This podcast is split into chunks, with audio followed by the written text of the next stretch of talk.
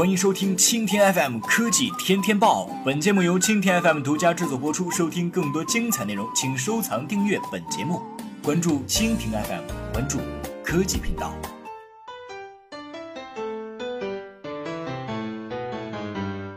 国内手机厂商的崛起已成为不争的事实。世界智能手机出货量排名中，中国厂商始终有七八，而国产手机品牌 OPPO 的强势在六月份国内市场中最为明显。市场调研机构数据显示，在六月份中国手机市场中，OPPO 拿下第一，一举超越华为，更是对苹果和小米形成碾压之势。数据显示，在六月份的国内手机市场，OPPO 拿下了约百分之二十三的市场份额，领先于华为和 vivo，优势之大，成为毫无疑问的第。第一，昔日热门如苹果和小米则有点落寞了。苹果中国手机市场份额缩水到了二零一四年的水平，小米则只有百分之六点八。OPPO 的成功除了强大的营销攻势之外，好的产品也是关键。之前我们了解到，OPPO R9 上市八十八天销量就达到了七百万台，几乎是每一点一秒就有人选择 OPPO R9。而在这次数据中，我们看到六月份 OPPO R9 成为市面上最热销的产品，占据了百分之五的市场份额，超越了苹果 iPhone 6s。